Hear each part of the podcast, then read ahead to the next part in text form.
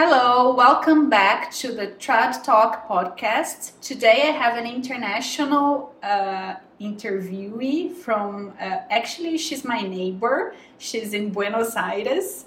Uh, she lives in Buenos Aires, so it's pa- Paula Arturo. Hi, Paula. Hi, Caroline. How are you? Good. How are you? I'm all right. Thank you. Thank you very much for accepting my invitation to talk to the podcast listeners. It's a pleasure to welcome you here. And thank you. Thank you for having me. It's it's my it's my pleasure as well. well, for those who don't already know her and should, so please Google her or something. Uh, her name is Paula Arturo. She's a lawyer linguist or lawyer translator, whatever you prefer calling her. Uh, she teaches law at a law school and she researches. She's she's currently she she's uh, currently researching language rights as human rights, which sounds very interesting, and we will talk about very soon. And among other things, she's a book lover. She also uh, ran for some time a book club, which was amazing, all, all related to law, which was really interesting. Well, how about you talk more about yourself now, Paula, so that people can know you better? Okay, well, um, thank you, Caroline, for the introduction. And it's always kind of weird to talk about yourself, so I'm I'm going to make it brief. Um, there's not much more than what Caroline already said. Um, I've been in the language profession for longer than I'd like to admit, over 20 years now, which is a very, very long time. And longer than I like to admit, just because that said something about how old I am, and I refuse to get older, even though I have to. not because I'm not proud of, of being a translator for such a long time, though. And um, well, throughout the years, I've done a lot of things that I think are have been pretty interesting. Um, I've translated the works of several Nobel Prize winners. I've worked for international organizations as part of the Universal Periodic Review of some Latin American states before the United Nations Human Rights Committee. So I've always been sort of actively involved in legal translation from the point of view of uh, human rights and human rights law and international law. And now I'm sort of trying to connect that um, with my PhD thesis, which is going to be on language rights as human rights. So that's what Caroline was talking about a second ago when she mentioned my research. And yeah, that that's not it, but about as close as I can get. well, which is great. You do a lot of things. I'm always amazed uh, at everything you do, especially when it comes to connecting translation and law. Um, how about you start talking about what I don't know that is your research? I'm very curious curious about that. Could you talk to us about a little bit more about your research? Sure. Um, okay, so a while back, I discovered, um, well, I didn't discover it. Actually, I discovered an author who discovered many, many years ago that the way that the international community, and by the international community, I mean the international legal community, so I'm, I'm thinking of international organizations and different states, uh, the way that we view language rights is as minority rights or as being instrumental to other rights. So when we think of language, a lot of times we think of, uh, for example, language as part of due process might mean having an interpreter when you're in court. And that's one way of looking at language rights. It has that it sort of has an instrumental perspective. We're not looking at language alone, we're looking at it as an instrument to facilitate other rights. And when we look at language rights as minority rights, of course, it, it, they're very intricately connected because linguistic minorities are going to have certain problems when they're in a country where they don't speak the language. That's the whole point of being a, a minority. But that but I, but I think language rights are broader than that and there's really not enough or any actual legislation at the international level that actually says language rights are human rights in their own right. And so that means that when we talk about, for example, the right to our mother tongue, it's very limited right now. And the way that we understand a state's, a different state's obligations toward us as people who speak a certain language is is very limited and people are being underrepresented and they don't necessarily have access to a lot of things that they would need to have access to so the way that i'm looking at this is we're parting sort of we're, we're looking at it from the wrong place right? We shouldn't look at them as either instrumental or just rights as minorities of, of minorities. We should look at it as everybody's right to their mother tongue to interact with their the state that they live in regardless of whether or not they were born in that state in a language that they can understand to have someone help them out if they don't speak that language. And then of course that naturally leads to a requirement not just of having an interpreter or a translator when you're facing um, either the court system or the public administration, but also to have professional service. Because a lot of times, what happens in many parts of the world is that the people who are providing that service are not professional translators or interpreters. So, for example, in the US Mexico border, you'll maybe have people who are working as janitors come and interpret for someone who is facing maybe an immigration judge.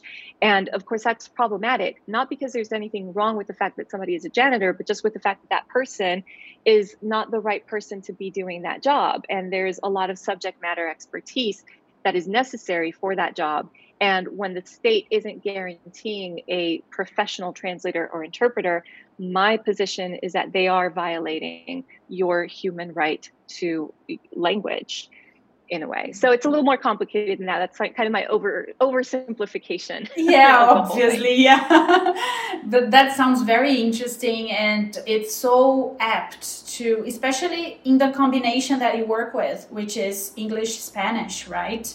Because I think that's that's uh, Spanish is one of the most spoken languages after English. So I think that's a very important um, combination. And do you do you study any country or any area in particular? I'm sorry if I lost that. If you mentioned. Um, no, I didn't mention that. But um, so I'm not looking at it just in terms of language pairs. I'm looking at it in general as what oh. are the obligations of states towards people with respect to their language. Because what I found through my research is that there are countries where the official language is not the language of the majority either for historical reasons. So you've got countries that are former French colonies, former Portuguese colonies, former British colonies that have imposed a language on the population that is actually the official language is the minority language and the majority speak for example indigenous languages or other or other languages that are not necessarily that particular language yet they cannot access justice or the public administration in their own mother tongue, even though their mother tongue is technically the mother tongue of the country that they're in. So I'm looking at it from a, a broader perspective. And I'm right now I'm, I'm at a point in my research where I'm sort of doing a historical account of what countries have official languages, what countries don't have official languages, and looking at the numbers, how many people actually speak the official language, where did that official language come from, who chose it, why was it chosen, and how does that affect people living in those different countries. Okay, okay, I see. Very interesting. Congratulations. I think it will be an amazing job. Thank you. I'm, I'm, trying, you know, I'm trying my best. It's it's crazy because it's it's there's just so much and it's so interesting and like the more you learn the more you want to learn and yeah. it's just one of those situations where where you're aware of how ignorant you are but it's one thing to sort of be aware of our own ignorance as humans, and then it's another thing to sort of look at that pile of books and that pile of information and think, oh, wow, I still have to do something with all of this, even yes. as a tiny, ignorant human. yeah. yeah, well, but as a nerd as well, you must be very excited to, to analyze all this data and uh, um, find interesting things, right, about this. Um, I am. I am, and it, it and it, it, touches me, you know, also on a very personal level because, um, as you know, a, a, your audience doesn't necessarily know this, but I know that you do. Um, I grew up in the US and in the States, I was the daughter of an immigrant. My mom was um, from Argentina, raised in Argentina, and she moved to the United States during the dictatorship in Argentina. I was one year old when we moved to the States. And she was always a linguistic minority in the US. It was never part of her plan to ever leave Argentina and go anywhere. So her mm-hmm. English was very basic. And, um, and, and so when we lived in the States, of course it helped. My, my father was american so he he helped with language stuff. I spoke english so i could help.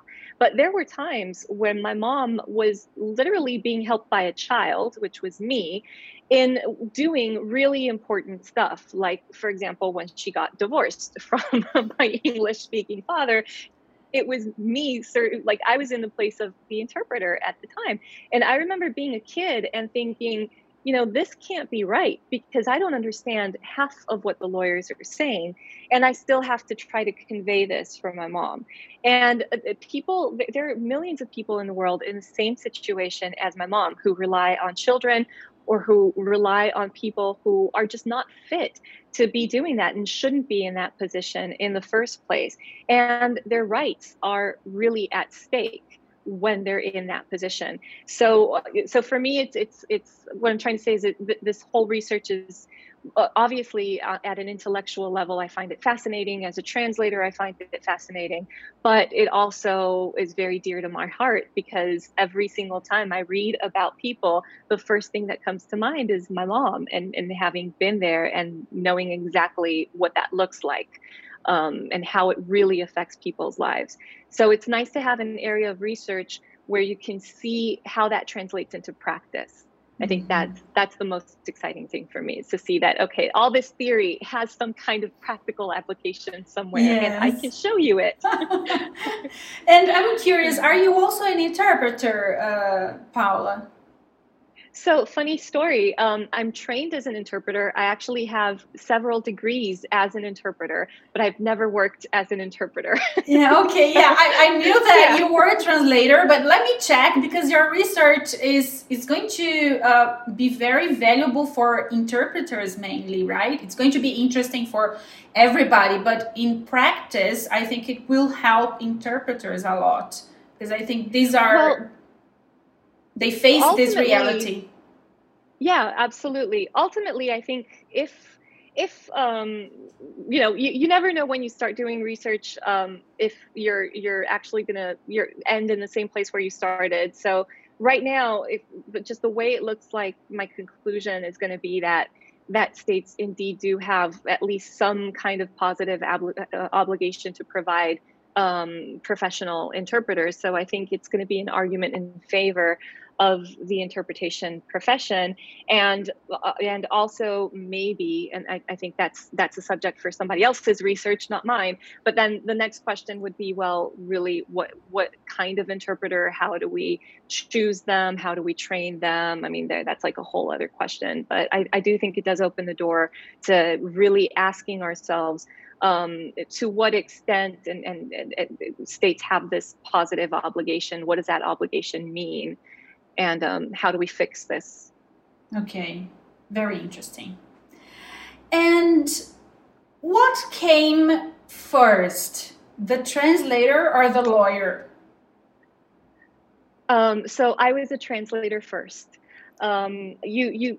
So for those of you, the audience who doesn't know me, when Caroline, I, I let her say I'm a nerd. I actually encouraged the word nerd. So I was a, I was working as a translator. Um, and I loved legal translation. I loved it a lot. And I already had a part of me that always sort of wanted to go to law school.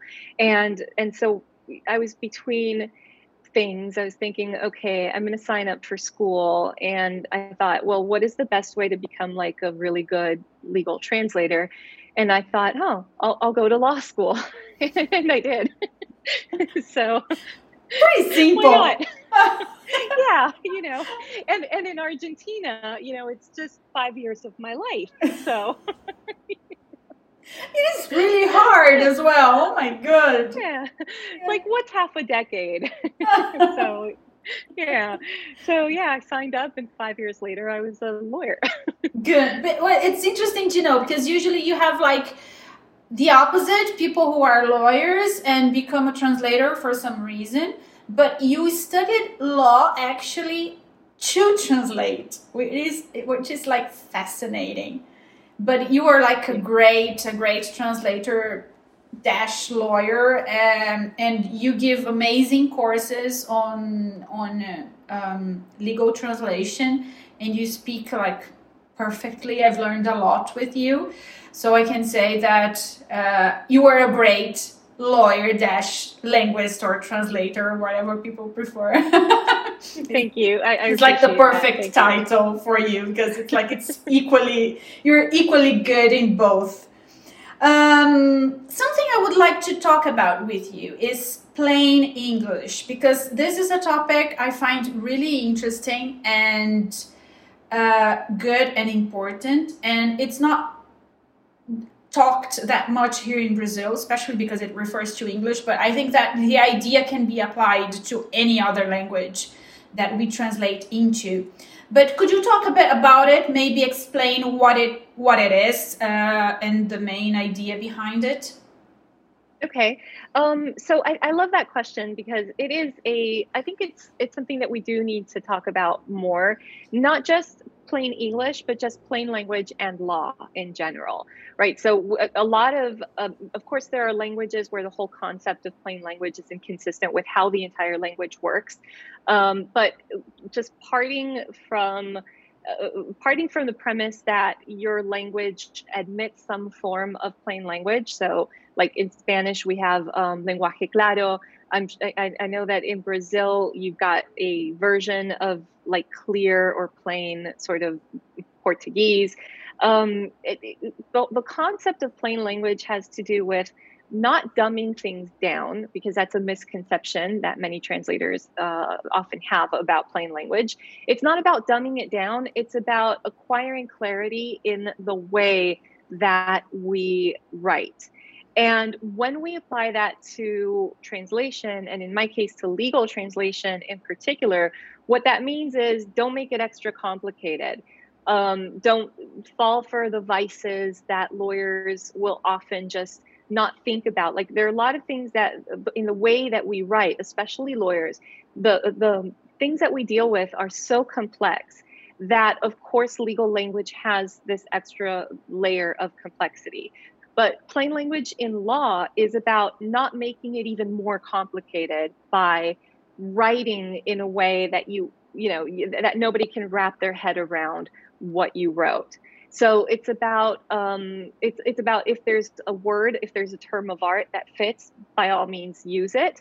Um, but don't don't use legalese if legalese isn't necessary. If there's a plain word that means the same thing and there's no need for a term of art or something that looks like a term of art, but a lot of times it's just a misused word or a vice in language, then don't use that. It's about structuring our sentences in a way that's clear. So, for example, one of the guidelines in plain language is to use the active voice more often than the passive voice, just to make it clear who's going to be doing what and when and how. Um, so there, there's, I mean, it's it's it's really about clarity, and in fact, the I would say one of the two largest organizations, plain language um, organizations in the world, is actually called Clarity International, and they do all sorts of research about plain language. So if you have to like sum it up into one word, I would just say it's about clarity.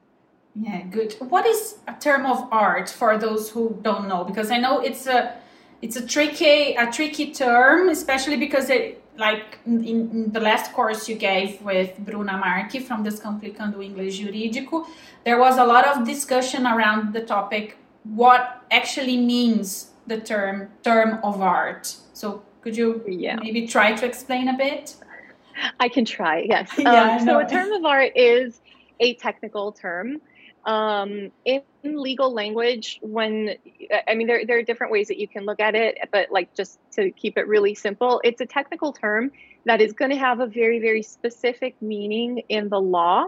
And that meaning is oftentimes going to be, well, not oftentimes, actually, scratch that, 100% of the time is going to be linked to what that word means in the legal system that created the concept in the first place.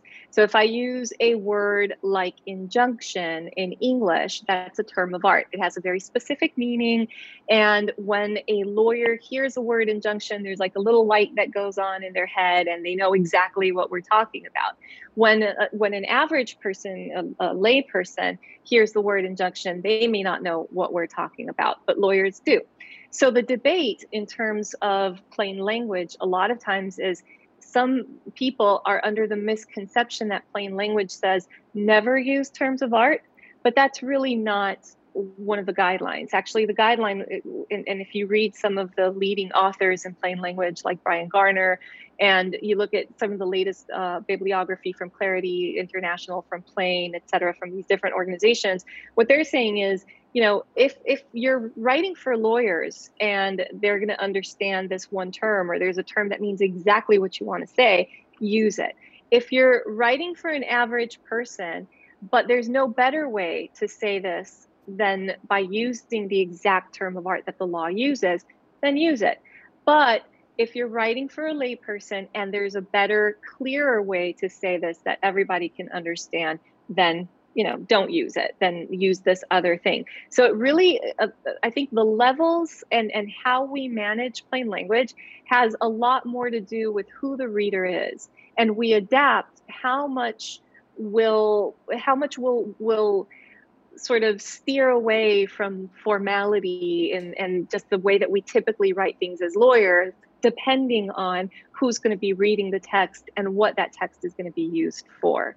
So it's not like about um, a lot of times people have this position where they think it's about just taking something really complex and just making it like excuse the word but making it idiot proof and yes of course it's about idiot proofing it but but it's not about dumbing it down in in the sense that you can still convey a very complex idea using very precise legal vocabulary but in a way that a human being can understand it maybe they'll need to go to the dictionary to understand yeah. some of the words that you're using still because legal language is unintelligible for people who are not lawyers but it's about helping the reader to really understand what it is what the message was that was um, that was originally intended in in that mm-hmm. text mm-hmm. yeah good and i think it's a good uh, idea not obviously obviously that it's really important for legal translation due to the complexity of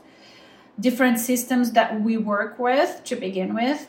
But also it can be applied for any kind of text and that's what i think it's important because sometimes you see uh, well last week i worked for two weeks with a text uh, it was a report that was horrible in the source language in English. It was English into Portuguese. It was terrible to understand. The language was like it, was not written for someone who knows how to write or it was badly translated. I don't know what happened, but it was like terrible. And that does not necessarily mean that I have to transpose or to translate this difficult text into a difficult target as well. So we have to try to uh, work it out and try to understand what it means. And uh, what I did was, it, it was very, I, I learned a lot with that with that text because it was almost as if it was a um, transcreation. You know, I translated it roughly first, and then I would read it again and see that it was horrible and try to tweak it here, tweak it there, and see it in contest with the previous sentence and the the the the the, the next sentence to see if it made sense and uh, we have in portuguese we have to avoid repetition of words. So you have to try to to avoid repeating. And the source was very repetitive on terms as well. So i had to avoid this. It was really like i would spend one two hours with a hundred words which is not common for me. I, i'm usually a fast translator. And it was like it was something about like it, it, it was the same idea like trying to make it clear for the reader to understand in Portuguese, even though the source was horrible and unintelligible most of the times. It was like as if a child wrote it, you know? Even I would write it better in English than, than the author itself wrote.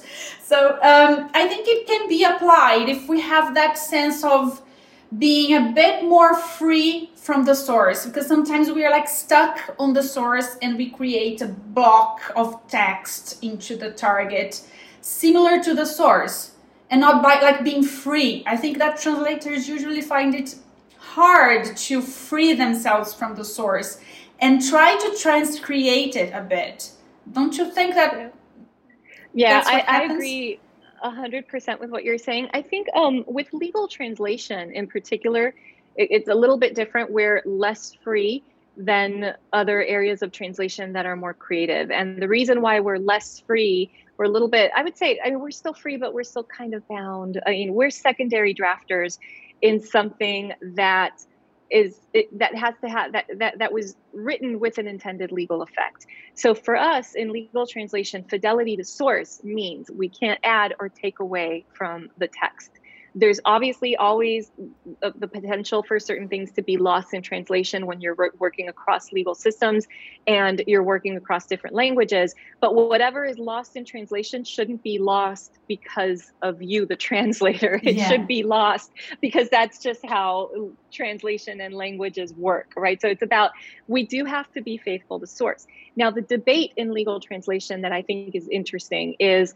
what does fidelity to source actually mean? Does fidelity to source mean if it's really just poorly written, like what you were saying earlier, does it have to be poorly written in the target language? I don't think so. I mean, personally, my position is it's one thing to be faithful to source, it's another thing to try to just transpose whatever your source language is into the target language and to follow the exact same structure and to be literal and word for word. Because that literality and that word for wordness is really going to lose a, a, lot in translation. You're going to lose part of the intended meaning, and it's not going to be because of just how languages work. It's going to be because of the literality. It's going to be just an unintended effect of forcing words in your target language that wouldn't naturally go together in that way. So for me, like a good translation is a translation where we have interpreted the text and where we've interpreted it in a way that we know is faithful to source. We're not adding, we're not taking anything away from it. We're respecting the source text. We're, we're, we're aware of our place as secondary drafters, but at the same time, we're respecting the target language, we're respecting how people communicate in the target language in similar contexts, and we're giving them a text that sounds natural to them that doesn't sound look like a translation and that's not going to make the reader just look at it and think what? I mean you know if you look at it and think what? There's something wrong with that translation. I mean even if the source text kind of made you stop and think a little bit you know there's no need to reflect that in your translation. You can always you, you understood it right? I mean you have to have understood it to be able to translate it. And in that process of understanding it you can phrase it in a way that is clear in in your own in the target language. So so i guess what i'm trying to say is i think what's behind what you were saying is really understanding the source text mm-hmm. which is why i think so many translators are so stuck to the source text. I think it's because they're not taking the time sometimes to really understand it and to, to capture that the intended message and then to you know phrase that in, in a way that other people can understand. Mm-hmm. yeah yeah. That's that i think that's it. This text for example this report i worked with it was very long. It has like 32000 words. Uh, it was not that it was difficult to understand. It was easy to understand but it was as i said it was like a child wrote it because it was very basic with it was repetitive and sometimes portuguese is usually longer than english and many sentences my my translation was really really shorter than the source which is really rare. This, this this does not happen at all. Usually the translation is much longer than the source itself and but th- that was like it was really weird. I would i would see on on Trados like the the the strings and they were like really shorter than the source and i was like did i translate it right? I had to double check every time. But it was that because it was really repetitive. And what, what what is the idea? This is the idea and i can say it with fewer words then I think it's it's it's much better than being repetitive and saying the same thing over and over again. You know, it, it, it gets tiring, especially in such a long report. So yeah, I think Absolutely. that that's that's great. And uh, is there are there any tips or, or special tips that you you like to give translators? Because let me go back. Um, I think that legal translator is is not an area or not an area of spe- specialization that is like the other ones like engineering and uh, i don't know maybe it which is a, work with um, or any other areas. It is very particular because it depends on systems right? On the system of each country so, do you think that legal translator, re, legal translation, is especially difficult, or is one of the most difficult areas to translate? So, yeah, that's that's a really good question.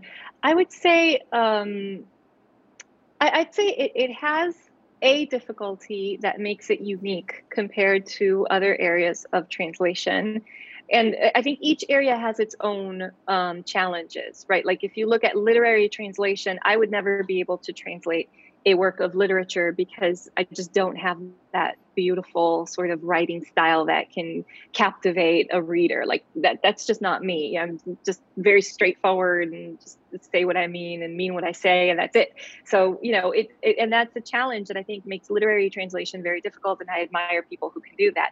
So I think if we go and we look at all these different areas of translation, we're going to find that they each have challenges that make them unique and that translators will have to overcome when it comes to legal translation, I think there's an extra layer of responsibility that we have to be aware of when we're translating. And it's the fact that if you don't know about the two legal systems that you're working with, you should not be translating. You need to understand the law to be able to translate legal texts and to do it really well. So a lot of times people think, you know, when it comes to legal translation, they think, oh, it's legal. You can just be literal. And that that's actually the worst mistake that you can make. And, you know, just to give you an example and following up on what you were saying, Caroline, like I, I always like to use the example of medical versus legal translation.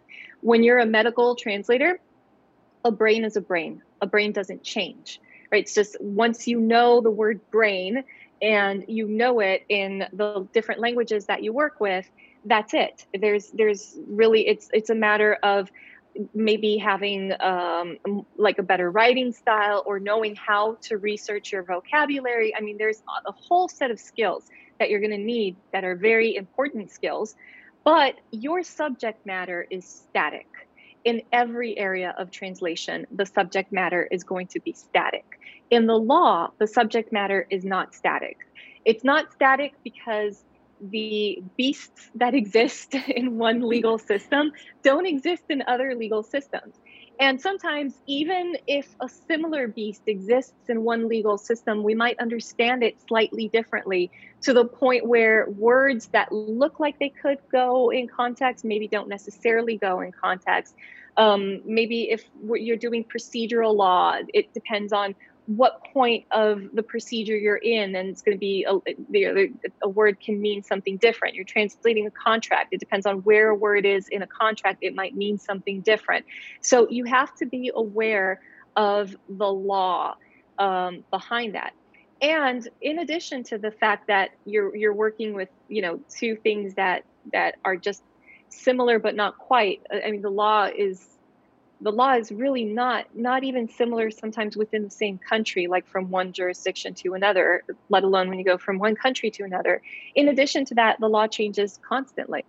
So it changes with society. And so you've got words that are going to be popping in all the time or we're going to start understanding different things with them or we're, we're going to start using them differently. So it's it's really not a static subject matter and you can't treat it as a static subject matter. So a lot of times when i train translators they'll say, you know, where can I get a good bilingual dictionary? Well, you know, it doesn't really matter if you have a good bilingual dictionary. You need so much more.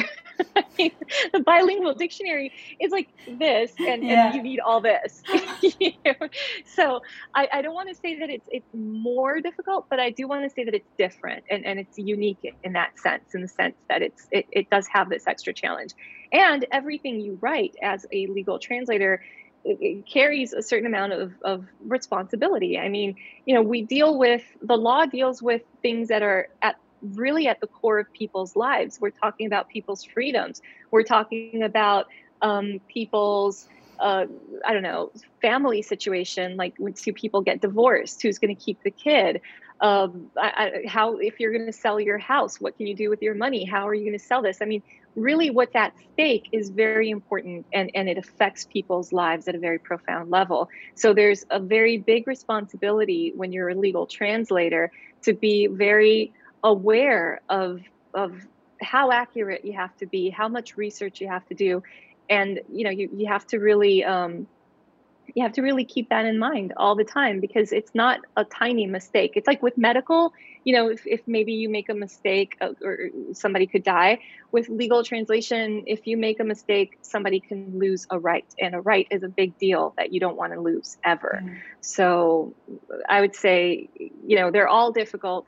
This one is not to scare anyone, of course. I mean, these are all skills that you can acquire but really, what I like to stress when I talk to people who are interested in legal translation is just know when you're coming into this that you need to acquire this skill, that you have a responsibility to do so and to understand the law when you're going to be a legal translator.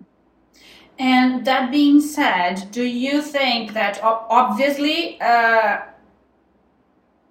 having a degree in law helps a lot, but do you think that translators need to be lawyers? Or do you think that taking courses obviously they we need to study but do you think that taking courses and studying on the side is enough? So i think it depends on the person. Um, personally i'm i'm a person who needed to go to law school because i just feel like i'm one of those people who have to do like you know just go that extra mile. It, it's it's it's just who i am um, but I don't think you necessarily have to be a lawyer to be a good legal translator. I think what you do have to be is very, very good at doing research, at understanding the subject matter. And the law is something that, if you think about it, it's law schools aren't that old comparatively compared to other professions right so i mean there the law is a, is a practice we actually describe it as a practice and just like any practice, it's something that you can learn at a practical level. It just it helps to have structure though. It always helps to have someone guide you in that process. So, you know, you don't have to go to law school, but maybe take legal translation courses, but not just legal translation courses. Don't stop at the bilingual, how do you say this word or that word? Take courses that are on comparative law, for example, or take courses about the legal systems that you work with the most. Take courses about your own country's legal system and your source country's legal system. So the more you know, the better prepared you're going to be to be an excellent legal translator. And the standard, which I, I always credit Chris Durban for this, even though I'm adapting it to the law. But I remember one time, I don't know where it was, that somebody asked her, how do you know when you're ready to translate at the premium level that she always talks about? And yeah. she said, you know, if you can have an intelligent conversation with an expert on the subject matter. Doesn't mean you have to be an expert as well, but you have to be able to have an intelligent conversation on that subject matter. And I, and, you know, I heard her and I thought, this is brilliant. She's absolutely right. And it applies to legal translation. If you can have an intelligent conversation about legal issues with a lawyer you're ready to translate that subject matter in the law. If you can't, or you can't follow a lawyer in the subject matters that you intend to work with, like if you maybe listen to um, Kenneth Adams talk about contracts for 40 minutes and you get lost, then you're not ready to translate contracts. You need to learn a little bit more. Mm-hmm. That's sort of the standard. And the opposite, lawyers who want to start being a translator. Do you think that it's also maybe the same or is it easier? So I would say um, we have a problem, which is that they convince us in law school that we're good writers, and that's not true. right? So, so first, the, the first thing we need to do if we're lawyers who intend to translate is we need to learn uh, uh, we, need, we need to learn how to write well. We need to learn as much as we can about the target language because we of course we're going to have the law and of course, the target language is going to be our mother tongue. So we're going to think that we're excellent writers. But just because we think we're excellent writers in our mother tongue, it doesn't mean that we are. Just because our law school professors told us that we're excellent writers, that doesn't mean that we are. So we are going to have to train ourselves in developing those good writing skills because, after all, you know, we are secondary drafters. So we are we're not writing an original where it's it's sort of it's derivative work but still it has to be well written. So i would recommend really studying um, the target language and how that language works and acquiring that skill. And also a thing that i always say is I, I always like to recommend that people team up. So, you know, if you're a lawyer and you want to translate legal text, maybe team up with a translator to edit your work or vice versa. If you're a translator and you know you want to you want to translate well team up with a lawyer to edit your work and and guide you in the law. Just look for whatever you don't have look for it in somebody else and and collaborate with other people because you know collaboration is sort of the essence of humanity right? It's how we evolved to, to where we are today. And so there's no reason not to collaborate in our professional endeavors as well. Yeah that's a great tip great idea Loved it. well, uh, are there any other tips you would give to legal translators or those who want to become legal translators? Um, well, I would say if if you're a nerd, if you love reading and you love the law and you're an intellectually honest person and you remain intellectually humble and aware of how much you're always going to have to learn throughout your entire life because it never yeah. ends then go for it. If, if you tick all those boxes go for it. And and and yeah because we do need good legal translators. So mm-hmm. yeah, yeah. I would encourage people to go for it. And do you have any courses going on or to be released soon I do. Um, so I, I am going to be teaching a course on legal concepts and terminology via Training for Translators with Corinne McKay. So mm-hmm. that, that's Corinne's um, online academy, and uh, the course I believe starts in October, if I'm not mistaken. I don't know the exact date, but it's going to be around those dates. And um, after I'm done teaching that course, I am going to teach the second edition of my comparative law course for legal translators. But this time I'm actually keeping it language specific. So this time my comparative law course is going to be Spanish English.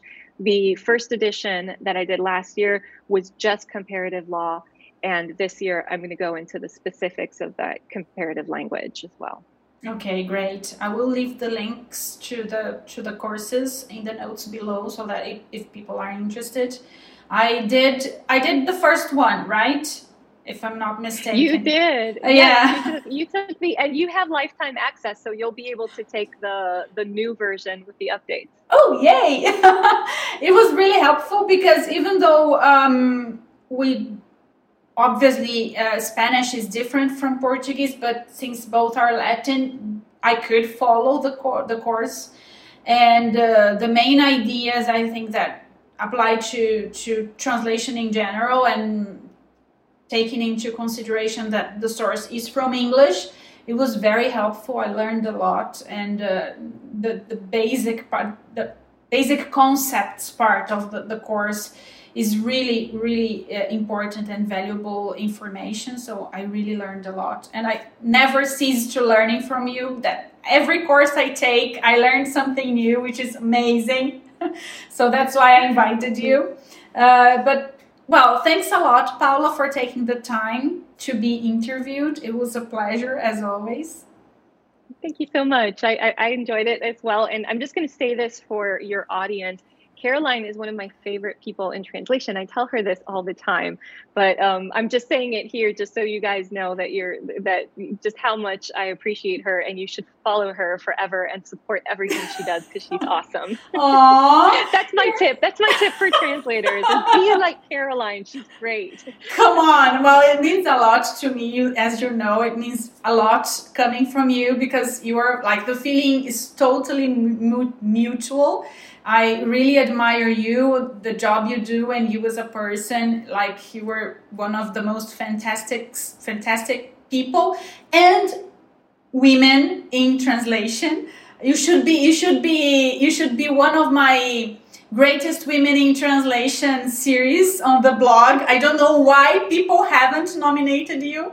If I had the, the, the control over it, you would definitely be one of them uh, because you are also great. So thank you very much for your appreciation and your kind words. And the fe- the feeling is totally mutual. Thanks a lot, Paul. okay, and thank you for whoever is watching or listening. So, for those who are just listening, I just waved, even though you can't see it. Yeah, great. Why not? Thanks a lot. Thank you, uh, everyone, for listening, and talk to you and see you in the next episode. Bye bye.